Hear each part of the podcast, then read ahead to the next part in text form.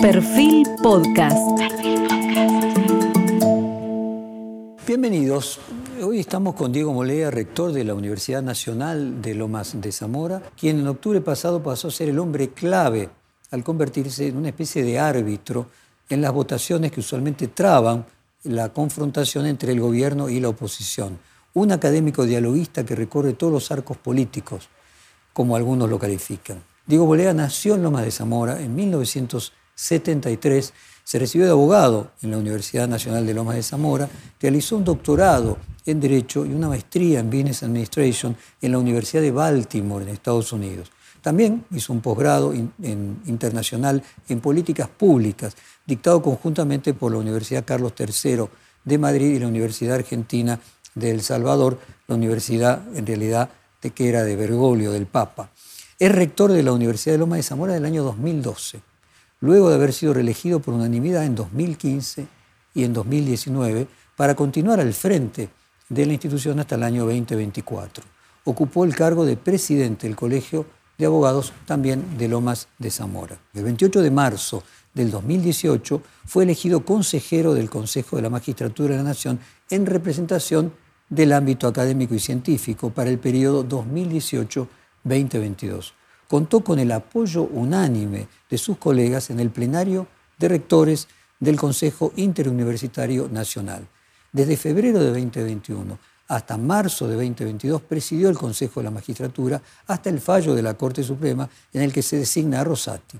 Presidió la Comisión de Acusación y Disciplina del organismo.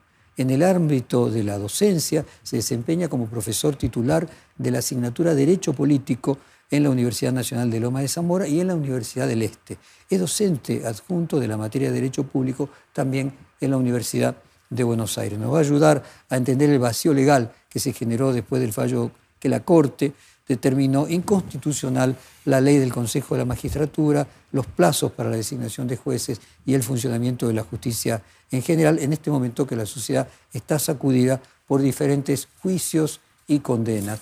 Y habías dicho, Diego, si la Corte funciona mal, no es solo la Corte, es también la política. Estas son tus palabras y me gustaría que ampliaras un poco por qué la justicia funciona mal en un contexto que la trasciende. Buenos días, un gusto estar nuevamente con vos, Jorge. Gracias por la invitación.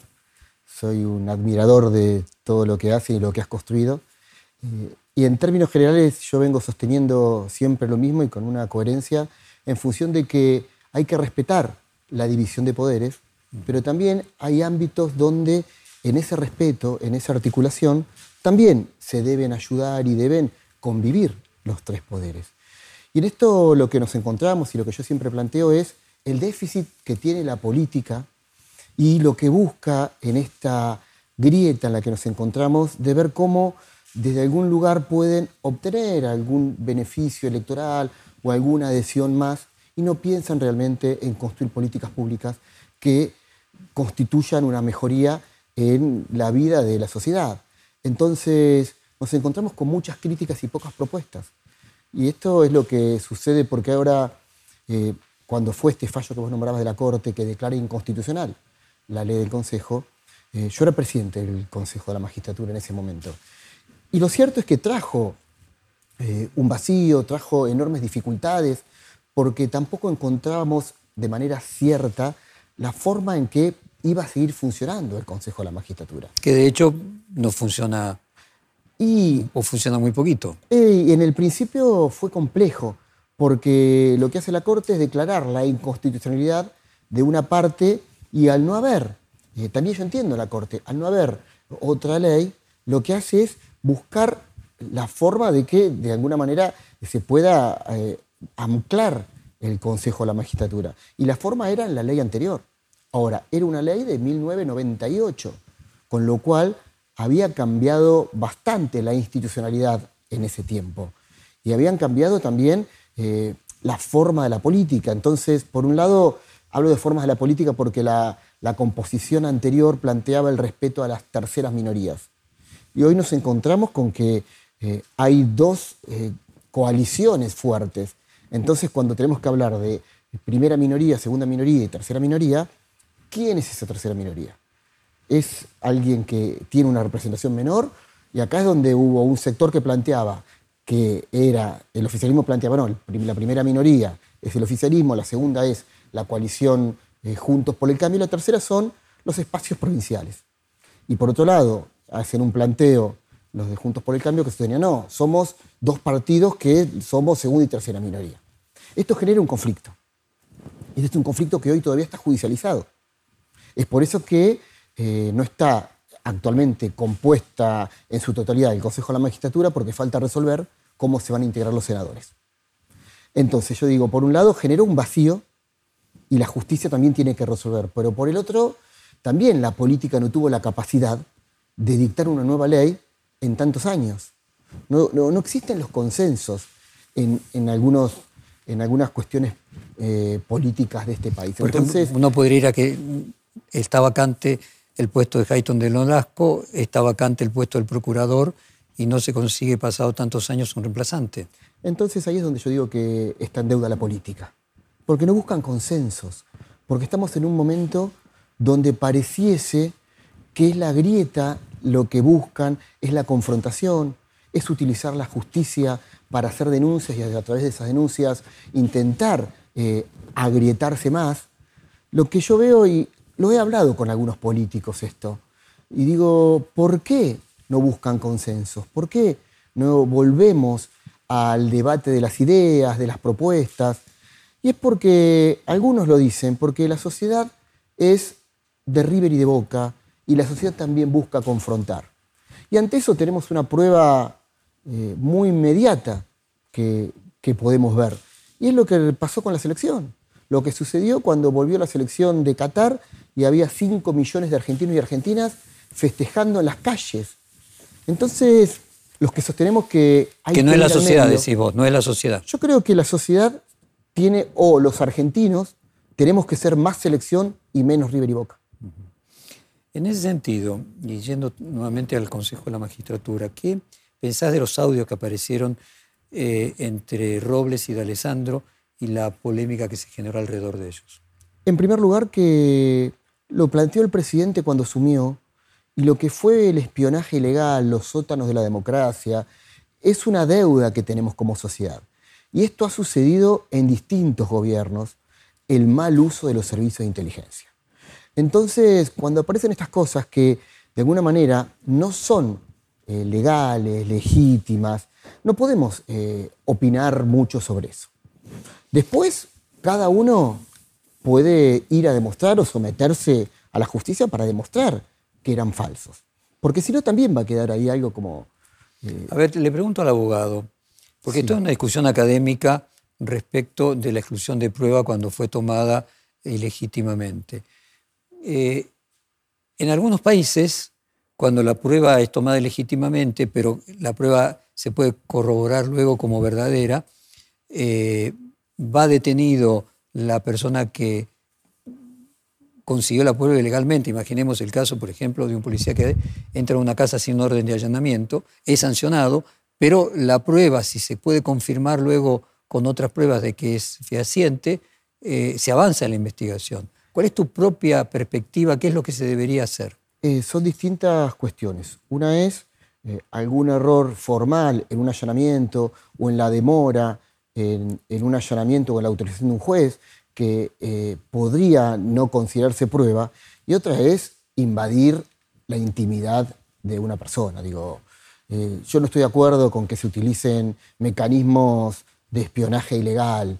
Entonces, no, eso estamos totalmente de acuerdo. Digo, ¿y qué haces una vez que, digo, el caso de, no sé, Panama Papers, por ejemplo, Wikileaks, eh, los cuadernos. Los cuadernos, el caso de los cuadernos, ¿qué haces? no son legales para mí, no son legales. Ahora, eh, no puede ser todo lo mismo. Entonces, yo digo, la justicia también tendría que abocarse a lo que marca la ley. Entonces, no estuvo bien lo de Panama Papers, no estuvo bien Wikileaks, no estuvo bien la de los cuadernos, no puede ser que algunas sí y otras no. Pues es que a mí me tocó entrevistar en su momento cuando estaba asilado en Londres a Assange eh, y eh, el planteo respecto de cuándo era prueba algo obtenido de manera legítima o ilegítima, eh, nos llevó a también la discusión de otra persona que tuve la oportunidad de entrevistar, que era Sergio Moro, respecto del el, testigo que colaboraba con la justicia denunciando a otra persona. Eh, y Moro lo que ponía acento es que, bueno, solo servía en la medida de que luego se corroborase que lo que decía el, testigo, eh, la delación premiada, se decía en, portugués, se confirmase luego como cierta. Eh, en tu caso, ¿también te parece que lo que llamaban la delación premiada estaría mal? No es que estaría mal, es que tendría que estar legislado. Digo, el Congreso de la Nación es quien legisla la forma y la estructura judicial. Y lo que en este, nuestro país, digo, la figura del arrepentido existe para Nación, no para la provincia de Buenos Aires. Por ejemplo, hay un fallo de casación del año pasado donde hay también una figura de arrepentido que no es tomada como parte. Eh, y también, digo, hay que ser muy cuidadosos y siempre defender el debido proceso, las garantías constitucionales. Yo en eso me acusan de garantista. Yo lo que digo es, eh, el Estado es el que tiene que demostrar la culpabilidad o no, y el Estado es el que acusa y tiene que demostrar que alguien es culpable. Ahora, valerse de cualquier método eh, a mí me hace ruido, no estoy de acuerdo. No estoy de acuerdo con ese método, ni ahora ni para atrás. O sea, por eso yo cuando veo hoy en esta grieta que se acusan con cosas, eh, dirigentes políticos que la han utilizado en otro momento, también digo, no puede ser que a veces esté bien y a veces no. Y digo, respecto del juicio político a la Corte Suprema, a los integrantes de la Corte Suprema, ¿cuál es tu propia opinión? El juicio político es un instituto previsto por la Constitución Nacional para el presidente de la Nación, para sus ministros y para los ministros de la Corte. Eso es así. Ahora bien, eh, acá se han pedido y se están analizando distintos, creo que son 14 pedidos de juicio político. Eh, lo cierto es que generalmente estos juicios políticos que se están pidiendo son no para destituir un juez, sino para generar algún tipo de escarnio social, porque digo, acá hay pedidos de juicio político de diputados de la oposición y del oficialismo a distintos ministros de la Corte. Ahora se están analizando todos juntos. Yo creo que como juicio político eh, sancionatorio nace muerto, porque no va a haber eh, dos tercios de la Cámara que sancionen a estos ministros de la Corte. Entonces, se busca otra cosa, se busca mostrarlos, poner luz, hablar. Digo, se está hablando mucho, en vez de discutir temas políticos que resuelvan los problemas de la sociedad, se están buscando otros temas para gritar. Digo, este es un juicio político que, que nace muerto, que nace muerto como nacieron muertos los 13 pedidos anteriores que hoy se están analizando. Digo, cuando ves el caso de Lago Escondido, eh, que el mismo juez que instruye la causa por la que fue condenada la vicepresidenta viaja allí, más allá de que la prueba sea obtenida de manera ilegal, lo que no es obtenido de manera ilegal es la confirmación de que fueron en ese avión, estuvieron allí. Eh, ¿Qué te genera? Si estuviera sesionando el Consejo de la Magistratura, ¿sería un tema para que el Consejo de la Magistratura tomase alguna sanción o lo llamase a, explicar las causas? Es una conducta para analizar. Digo, es lo mismo que yo planteaba recién en función de que hay que probar, el que acusa debe probar, y este es el, método en el cual funciona nuestro país. Entonces, eh, sería algo donde eh, los jueces deberían explicar, ya hay un pedido que presentó el representante del Ejecutivo, que en su momento la Comisión de Disciplina del Consejo analizará qué corresponde. Entonces, sobre esas cuestiones seguramente eh, se pedirá a los magistrados que expliquen esa situación y el Consejo debe analizarla. Eh, o no, depende, hay que analizarla. Yo creo que en esto debemos ser responsables y no hacer juicios de valor eh, de antemano sobre estas cuestiones. Y uno a veces cuesta, y en mi caso, no podemos analizarlo eh, simplemente como abogados o como ciudadanos, porque el que tiene responsabilidades de gestión y tiene que analizar las conductas, y seguramente tiene que, ser mucho más objetivo. Ahora, desde el punto de vista del plazo procesal, ¿es parte de esto que decíamos de que está estancado el funcionamiento del Consejo? Porque este tema no tendría que haber ya tenido una resolución. Sí, falta que la Corte resuelva tomar juramento a los senadores y senadoras. Por eso. Eh, cuando eso suceda, que por lo que sabemos será eh, en los próximos días, el Consejo ya va a estar en situación de elegir sus autoridades y de empezar a funcionar. Eh, y ahí la comisión y los integrantes de la comisión de disciplina serán los que analicen este caso puntualmente. Diego, vos fuiste el último presidente previo a esta modificación. ¿Qué experiencia te quedó? ¿Qué reflexión general? ¿Qué le podrías contar a los legos que ven toda esta discusión alrededor de la justicia? Para mí fue una, experiencia maravillosa. Y yo vengo de la gestión, vengo de la gestión en la universidad, de una gestión mucho más dinámica. Y la verdad es que la presidencia anteriormente duraba un año. Es más, después de mí hubo un mes del doctor Lugones presidiendo el consejo y eh, yo he podido llevar adelante, encauzar por mi dinámica eh, algunas acciones, eh, he establecido una dinámica. Yo estaba 14 horas por día dentro del Consejo, trabajando para el Consejo de la Magistratura, ejerciendo la presidencia. Porque esta es la forma que yo tengo de gestionar. Y por eso también, cuando me preguntaban si vos veías bien o no que la presidencia de la Corte, el, ministro de la Corte o el presidente de la Corte presida el Consejo, yo creo que por una cuestión de tiempo no puede funcionar porque un ministro de la Corte ya tiene que dictar fallos, ejercer eh, las cuestiones eh, jurisdiccionales de la Corte, aparte administrar la Corte Suprema de la Nación, asimismo administrar el Consejo para alguien que estaba 14 horas por día ejerciendo esa función, por una cuestión de tiempos creo que, que no corresponde. Y ahí es donde yo planteo que una parte puede ser que el fallo de la Corte no lo previó, pero también la política tuvo muchos años para dictar una ley. Y el oficialismo tuvo dos años con mayoría en ambas cámaras, en el cual tampoco, digo, hoy entiendo el enojo, eh, pero también hubo dos años donde podrían haber trabajado y dictado una ley del Consejo distinta. Entonces, no vale con enojarse siempre con lo que hizo el otro. también hay, autocrítica, es necesaria la autocrítica. El espíritu de representación más amplio.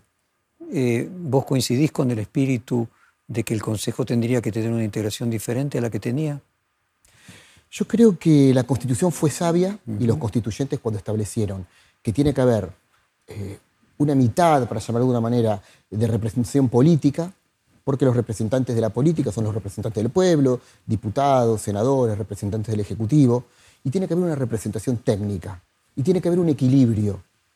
Y ese equilibrio es con representantes de, de los jueces, de la abogacía, representantes, y habla la Constitución en plural, de los estamentos eh, académicos y científicos.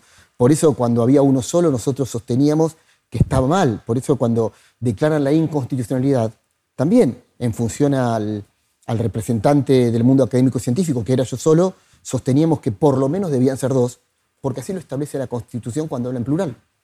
Entonces, debe haber un equilibrio. Yo estoy de acuerdo con el equilibrio, como en todo, ¿no? en esto. Por tu propia experiencia, eh, ¿cómo te imaginas que va a funcionar ahora cuando empiece a funcionar?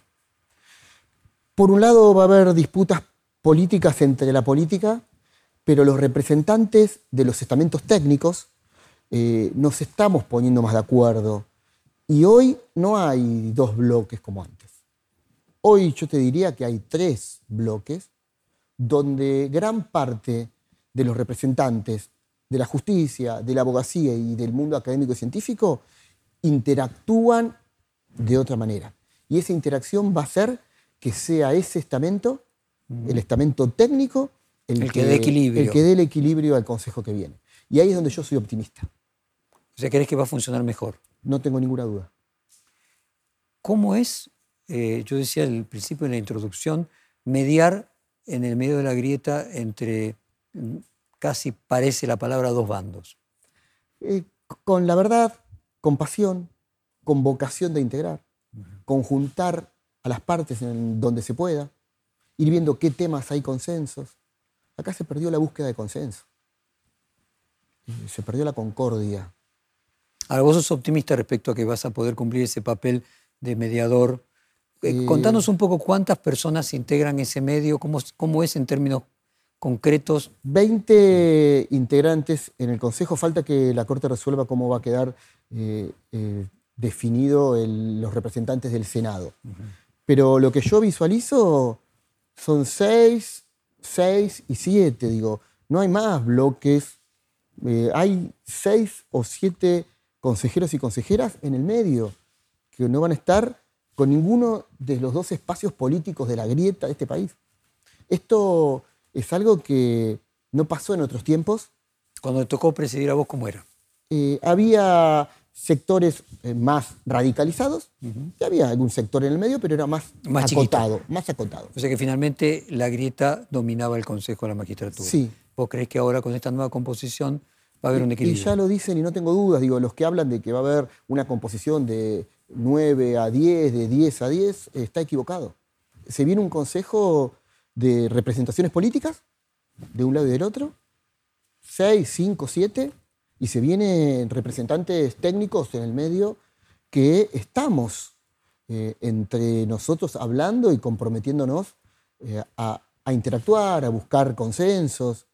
Y hoy lo vemos como hablamos. Entonces, no va a haber más. Antes existían esos grupos de WhatsApp de un bloque y otro bloque. Hay muchos que no van a integrar ninguno de esos bloques políticos. Esto es una novedad, una gran y buena novedad.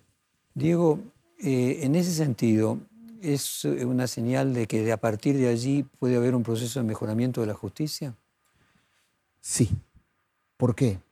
Porque yo creo en la institucionalidad y el respeto de la institucionalidad, como también en la política y el rol de la política. Pero acá es donde debemos respetar los poderes. Entonces, debe haber resortes para controlar. Pero también no puede ser que todo sea Rivero Boca. La institucionalidad hay que defenderla. Digo, esto es algo que, debemos cuidarlo todos. No puede ser que todo valga lo mismo. Y tiene que haber acuerdos. Y tiene que haber pautas de acuerdo de funcionamiento. Debe definirse un perfil de juez o jueza. Deben definirse eh, la forma de selección. Y para definirse tienen que opinar los técnicos y los espacios técnicos y los consejeros y consejeras técnicos que no respondan ni sean conducidos por la política. ¿A tu juicio el presidente de la Corte debía integrarlo pero no presidirlo? Sí, yo lo que digo es que para mí la Corte debería integrar el Consejo. La Corte es parte. Eh, la cuestión temporal veo como compleja. Y ya ha pasado nuestro tiempo. En su momento hubo un juez de la Corte que sostuvo que no podían, que pidió que se reforme, creo que fue Petraki, el que fue, era presidente de la Corte y fue a plantear al Ejecutivo que dicten una ley donde no sea el presidente de la Corte presidente del Consejo. Esto sucedió en otro tiempo, porque no podían ejercer esa doble función. Entonces también depende de su equipo, de la manera. La denuncia de Grasaña Peñafora, la apoderada del Senado, recusando a Rosati por ser juez y parte en este caso, ¿te parece pertinente? ¿Se afecta la imparcialidad en este caso siendo el mismo que no, eso no lo veo así. Eh, lo que veo es que también con la llegada de Rosati a la presidencia del Consejo, también se terminó esa disociación que existía entre el Consejo y la Corte. O sea, tiene que haber más vínculo. Por lo cual, también hay una parte positiva en que la Corte sea parte del Consejo. ¿Cómo te llevas con Rosati? Muy bien. La verdad es que tengo un buen vínculo. Hablo con los cuatro ministros de la Corte. Eh, los veo con vocación de aportar a mejorar la justicia. Eh, no soy de los que tienen una mirada negativa sobre esto. Eh, creo que habría que nombrar falta una mujer. En la Corte. En la Corte. Habría que y deberían buscar consensos. El, el Ejecutivo debería mandar a alguien. En esto yo creo que le falta una dinámica y a la Corte lo que yo sostengo y sostuve siempre, digo, por más que un fallo no te guste, los fallos están para ser acatados. Y, en, ese, en ese respecto, ¿qué opinas del fallo sobre la coparticipación? En realidad el fallo, mm, podríamos plantearnos más que, que fallo un amparo. Acá, exactamente. Eh, fue muy pertinente lo que sostuviste, porque acá hay una discusión de fondo, que es, eh, ¿la ciudad de Buenos Aires es provincia, es considerada provincia o no? La doctora Hayton ha escrito que no era una provincia. Yo creo que sí es una provincia. Y que ya en estos tiempos y con el devenir de los tiempos, eh, eh, tiene. Y la, sociedad eh, porteña tiene derecho a elegir y funciona como una provincia. Entonces le corresponde la coparticipación de alguna manera y la ley de coparticipación es compleja en relación a la provincia, no, a la provincia, perdón, a la ciudad de Buenos Aires. Ahora bien, yo creo que estuvo mal el presidente Macri cuando le asigna fondos de más a la ciudad de Buenos Aires. Ahí comienza este problema. Porque eran los fondos de la policía, pero fueron en exceso, o sea, fueron más fondos que lo que correspondían. Y después también este gobierno quita más de lo que correspondía. Había que buscar algo en el medio, algo más salomónico. Entonces, este amparo viene un poco a poner orden. Eh, yo creo que fue una decisión salomónica eh, buscando el medio. Yo no veo que haya perjudicado tanto al gobierno como plantean algunos. ¿Y respecto de la decisión del gobierno de no acatar el fallo? Eh, como lo planteó el gobierno, era fin de año, no es que no acata el fallo del gobierno, sino que busca la manera de, dentro de, la, ley, de la ley cumplirlo. Digo, yo creo que el gobierno también fue muy sobre fin de año, ya era para aplicarse en el presupuesto de este año, con lo cual el impacto no es retroactivo. Eh, sobre eso eh, el gobierno verá también, de acuerdo a las arcas públicas, cómo hace, porque también es un fallo que le mueve al tesoro, ¿no? Digo, tenía un presupuesto, tenía previsto de alguna manera y lo tiene que buscar de otra. A eso hay que darle tiempo. La continuación del pleito, por decir de alguna manera, el hecho de que el gobierno propone pagar de una manera, de otras, generan eh, distintas apelaciones. Desde el punto de vista político, ¿le sirve a unos y a otros también para mantener esta disputa de la grieta? Totalmente. Además, hubo la Corte, antes de dictar este fallo, los insta a una mesa de diálogo. Pareciese que a nadie le conviene el acuerdo. Pareciese que a la política le conviene la grieta. Y si no trabajamos para que esa grita se achique y exista la unidad de los argentinos, vemos un país cada vez más rivalizado, una sociedad que parece cada vez más eh, enojada con unos y con otros, y hay que buscar la manera de, gobernar para que todos estén mejor. Y para eso tiene que haber concordia, tiene que haber consensos, tiene que haber diálogo.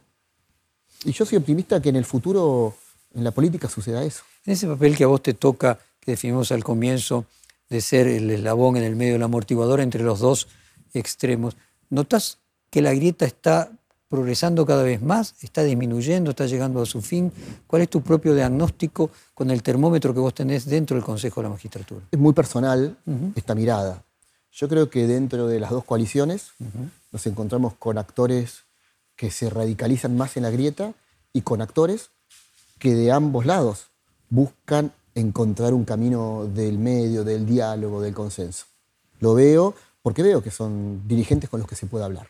¿Y eh, uno y otro crece o decrece? ¿Hay una tendencia distinta en estos últimos años desde tu propia experiencia? Se va a resolver, por lo que yo veo, esto se va a resolver en las elecciones. En las elecciones, en las paso para ver quiénes son, cuál es la propuesta electoral de cada espacio y luego en las elecciones generales. Eh, lo que soy optimista es que la sociedad está pidiendo y está demandando espacios más moderados. ¿La justicia tendría que ser de alguna manera también parte de ese buffer? Sí, también, y tendría que acompañar.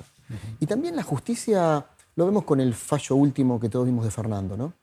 Donde nos encontramos con una sociedad que buscaba porque lo tomó como si fuera su propio hijo, y era una sociedad que buscaba cuando en el pedido de justicia buscaba más que justicia. Y acá también todos los fallos, las resoluciones judiciales, las sentencias, con impacto social, de alguna manera condicionan a la justicia. Ahora, esta es una discusión que hablaba con unos abogados el otro día. ¿Está bien o está mal? Porque a prima facie uno dirá está mal, porque la justicia tendría que actuar de acuerdo a, la ley, ajustarse a derecho. Pero también eh, yo creo que la justicia es un ordenador del funcionamiento social. Entonces hay que buscar equilibrios en que no sea por un fallo. O sea, tu juicio está bien que haya cierto grado de presión de la opinión pública sobre la justicia. Totalmente. ¿Y sabes lo que más me gusta de todo esto? Que la sociedad vea lo que es un juicio. Porque todos están acostumbrados a que no hay un juez de instrucción, el juez que investiga, eh, dicta una prisión preventiva. Y sobre eso la sociedad decía, uh, estuvo preso. Y hemos tenido prisiones preventivas de 3, 4, 5 años, sin juicio. Acá, lo que con este caso, con este caso puntual, lo que la sociedad pudo ver es cómo se desarrolla un juicio y cuándo se dicta una sentencia y cuándo hay una condena. Y para que haya una condena tiene que haber un tribunal. No es un solo juez. El juez dicta una prisión preventiva. Entonces la sociedad a veces dice, ah, están presos, están presos sin juicio. La prisión preventiva es un instituto que se utiliza para algunos casos puntualmente muy preventivos, que es el riesgo de fuga o de entorpecer en una causa. Si no, lo lógico sería la libertad hasta el juicio. Entonces, tiene que haber mucha más didáctica judicial. La sociedad tiene que entender cómo funciona la justicia. Hay un punto a partir del cual hay países donde la justicia tiene más poder que otros, tensiones entre el poder ejecutivo, el legislativo y el judicial. En Estados Unidos, por ejemplo, esas tensiones se resolvieron siempre a favor de la justicia, en otros países se resolvieron a favor del ejecutivo. A tu juicio, ¿cuál tendría que ser el equilibrio de la capacidad de intervenir que tenga la justicia eh, sobre la política? No tendría que haber intromisión de uno sobre otro. El doctor Lorenzetti hace un tiempo en un reportaje lo explicó muy bien, cuando dice, la Corte es la última voz institucional. O sea, no todo tiene que llegar a la Corte y hay pasos previos y hay posiciones previas que tienen que buscar, digo, y la justicia tiene que ayudar al diálogo, al acuerdo. Ahora, también en algún punto tiene que haber un punto final de la discusión. La Corte debería hacer eso y no para todos los casos. Por eso también que no todo llega a la Corte. Ahora, este conflicto no es solo eh, en Argentina, hoy está pasando en Israel también. Hoy tenemos un conflicto enorme entre el primer ministro de Israel y la Corte. Y, también ha sucedido en Brasil, y ha habido conflictos políticos en Estados Unidos. Eh, no es fácil. Lo que tiene que haber es responsabilidad de la política y de la justicia. Uno puede decir que el Poder Judicial es más frágil que el Poder Ejecutivo. ¿Por qué vos crees que no? No, no es más frágil. No es más frágil porque el poder político eh, tiene una representación que es la representación popular y tiene un tiempo de ejercicio del poder. El poder judicial es designado de por vida. Entonces también la justicia debería tener más empatía con los otros poderes. Debería estar en otro lugar. Ahora vos fíjate que... No tiene que intrometerse en las cuestiones políticas. Ok, pero el legislativo puede modificar los miembros de la Corte, por ejemplo. Sí, con mayorías agravadas. Con mayorías agravadas, puede modificar inclusive el, todo el sistema de la justicia, mientras que la justicia no puede modificar el sistema legislativo y mucho menos el ejecutivo. Eso está bien, no debería legislar, porque la Corte es, la institución que da la última palabra. Lo que debería la política y los otros poderes es de dialogar. Entonces, y la Constitución lo plantea cuando hay, no es mayoría simple, hay mayorías agravadas, no se puede designar un ministro de la Corte si no es con dos tercios del Senado, entonces no se puede destituir a nadie tampoco, no se puede ni siquiera iniciar un juicio político, lo que vemos ahora, el juicio político a los ministros de la Corte. Se necesitan dos tercios de la Cámara de Diputados para iniciar ese proceso de, eh, esa admisibilidad de juicio. Entonces, tienen amparo. Yo creo que la justicia está amparada bajo los resortes institucionales y constitucionales para no eh, ser atormentada. También la justicia no puede quedarse en ese lugar, en esa zona de confort, y acá no hablo de los ministros de la Corte, sino de los jueces menores, de los tribunales menores, que muchos se escudan y a veces se sienten que están arriba de un pedestal y que son intocables. Y yo hablo mucho de esa justicia, la justicia que debe resolver los problemas cotidianos de la sociedad. Cuando hablamos de una adopción y lo engorroso que es, cuando hablamos de un juicio de alimentos, cuando hablamos de un despido. Esa es la justicia que hoy reclama la sociedad. A la sociedad no le importa el juicio político de la Corte. A la sociedad, la sociedad lo que reclama es que haya justicia en los problemas que tienen, a diario. Diego, y al mismo tiempo en tu carácter de presidente del Colegio de Abogados. sí, lo fui en su momento. Eh, y tu condición de abogado, eh, vos decías que fue muy útil el juicio a los asesinos de Baez Sosa porque permitió que la sociedad tuviera una didáctica del funcionamiento de la, de la justicia. Y respecto a los abogados, eh, ¿qué, ¿qué valoración haces? Por ejemplo, yo siempre escucho de que en Estados Unidos el abogado no puede mentir y que en la Argentina está permitido que el abogado miente. ¿Hay algo respecto al funcionamiento de los abogados que también es responsabilidad de cierta mala imagen de la justicia en su conjunto? Acá la discusión, yo lo he trabajado mucho este tema mm. cuando fui presidente del Colegio de Abogados y era de la mala imagen también de los abogados, y esa imagen de cuervos. Y lo cierto es que por muy pocos abogados eh, se quita mérito a la enorme sensibilidad social que tienen la gran mayoría de los abogados de nuestro país, que hasta asesoran gratuitamente, no cobran la consulta, eh, van a un juicio cobrando lo mínimo, eh, patean tribunales, ahora menos porque está todo informatizado, pero yo los voy a patear tribunales. Para mí el abogado es un trabajador, entonces como tal eh, hay que ayudarlo, hay que respetarlo, hay que permitirle que ejerza sus funciones. Y yo veo, digo, a veces a través de los medios se ve una o dos causas, pero la gran mayoría de las causas hoy no trascienden. Y esto quiero agregarte algo más, que es un dato que vi esta semana. En la provincia de Buenos Aires, en las causas penales, algo así como el 95% de las causas penales tienen defensor oficial. ¿Esto por qué es? Porque la gente no tiene cómo pagar, cómo pagarle a un abogado. Entonces también al abogado le cuesta porque no hay clientes que puedan abonarle.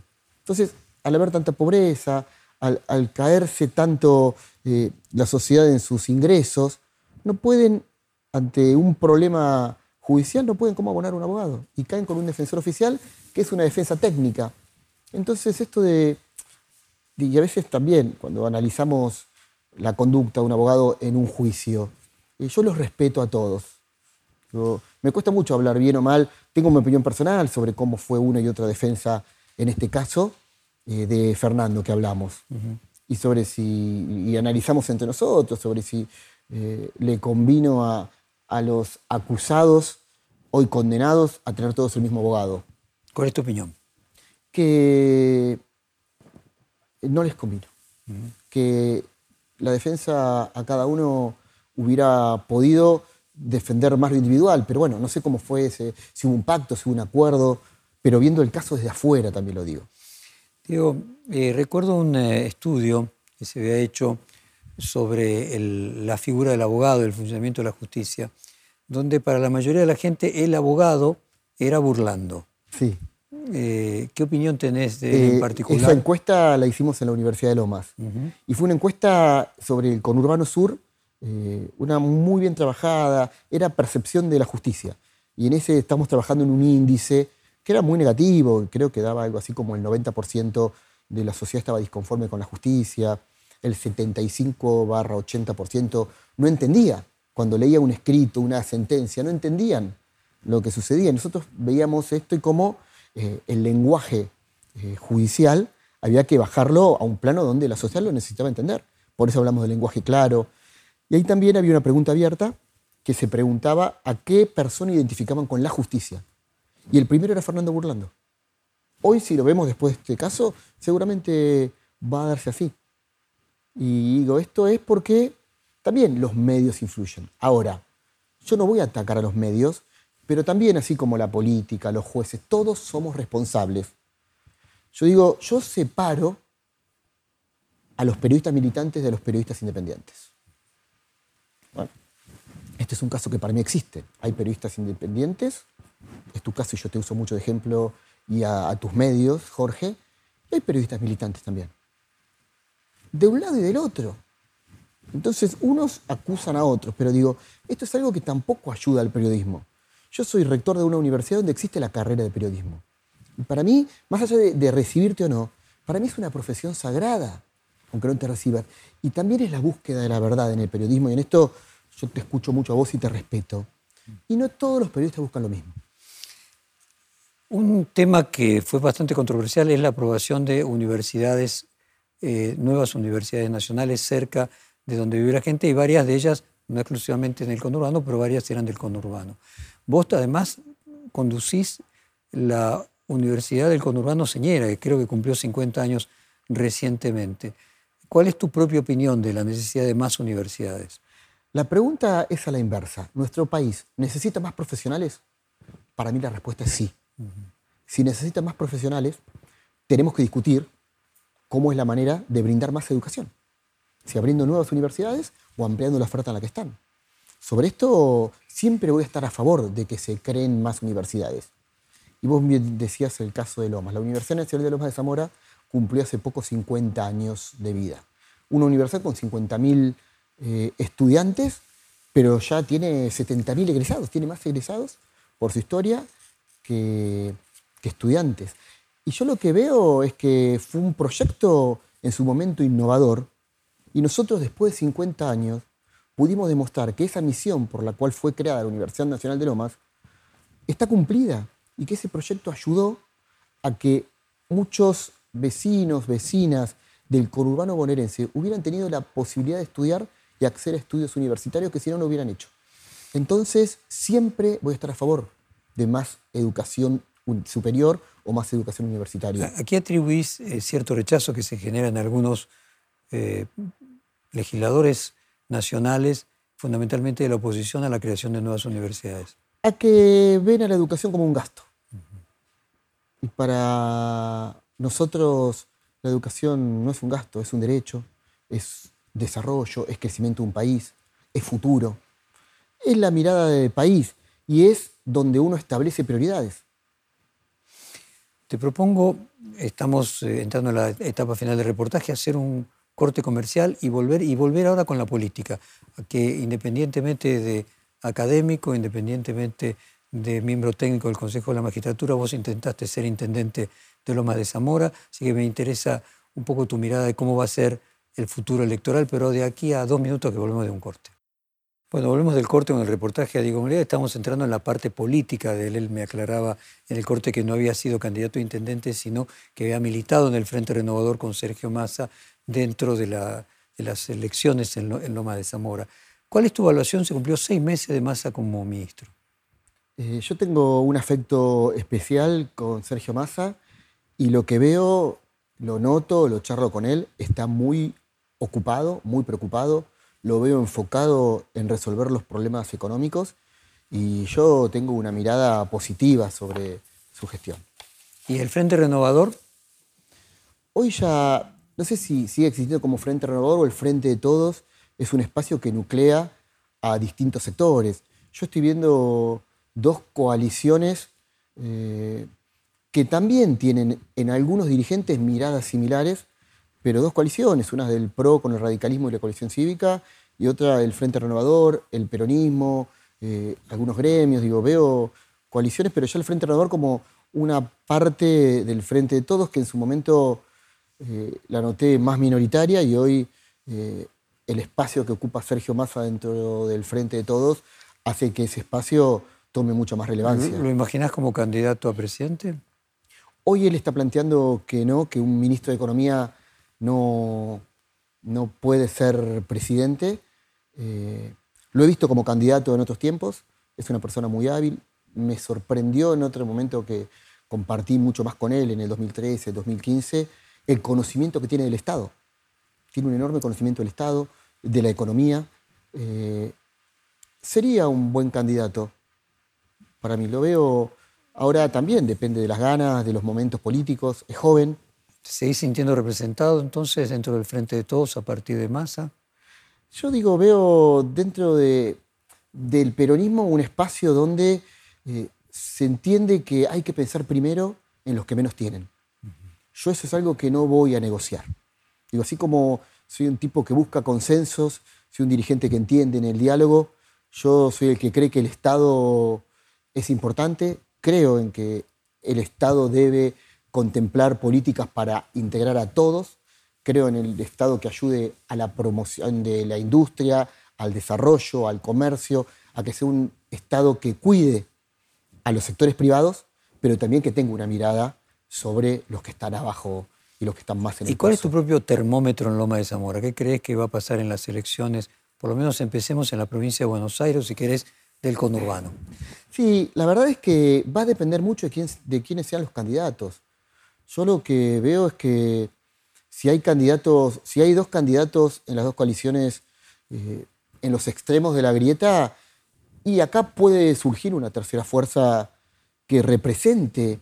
Yo escucho muchas personas que ya buscan moderación.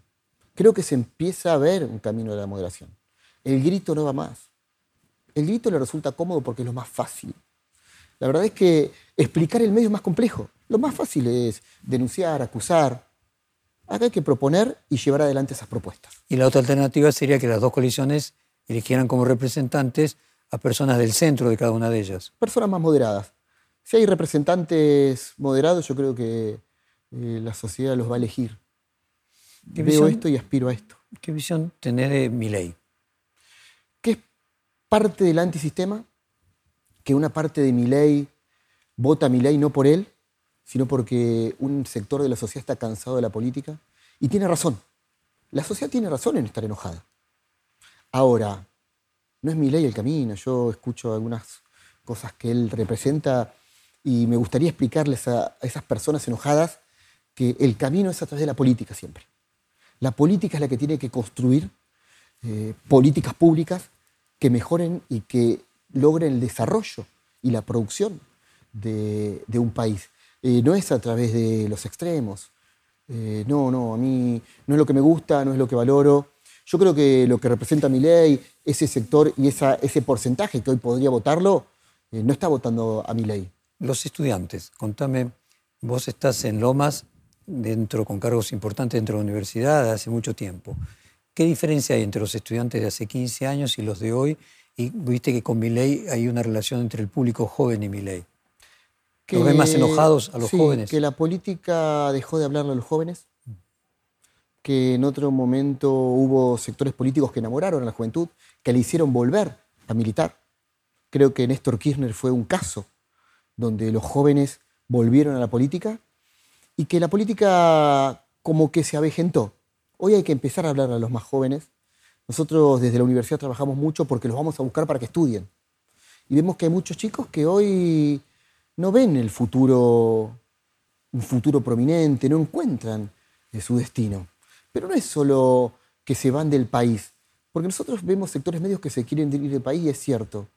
Pero hay muchos más jóvenes que están en los sectores más bajos, en los sectores, en las barriadas, que cuando le queremos hablar de futuro, ellos no pueden visualizar el futuro como algo más allá de mañana. No lo encuentran. No lo encuentran a través de la educación, no encuentran, no ven que van a tener trabajo, no saben qué hacer. Y esos son chicos que están en la vereda, juntándose entre ellos, pateando una pelota, tomando una cerveza. A esos chicos hay que hablarles, hay que ir a buscar y enseñarles que hay futuro, hay que traerlos y contenerlos. Sin esos chicos no hay futuro en este país. ¿Qué porcentaje del total de los estudiantes son primera generación de universitarios? El 80%, por lo menos. Yo diría, en su momento fue un poco más, como ahí ya los hijos de nuestros graduados están viniendo, se puede achicar, pero también hay muchos más. Es la gran mayoría, la gran mayoría. Y un graduado universitario, primera generación, vuelve a su barrio y, y ven ese progreso como una capacidad de movilidad social ascendente. Por eso es tan maravilloso el proceso universitario. Por eso la defiendo tanto. Diego, se nos acaba el tiempo. Felicitaciones a los 50 años de la Universidad de Lomas de Zamora. Muchas gracias por tu tiempo con nosotros. Muchas gracias a vos. Gracias por permitirnos a los que pensamos de esta manera este espacio y felicitaciones por eh, creer en el periodismo independiente. Perfil Podcast.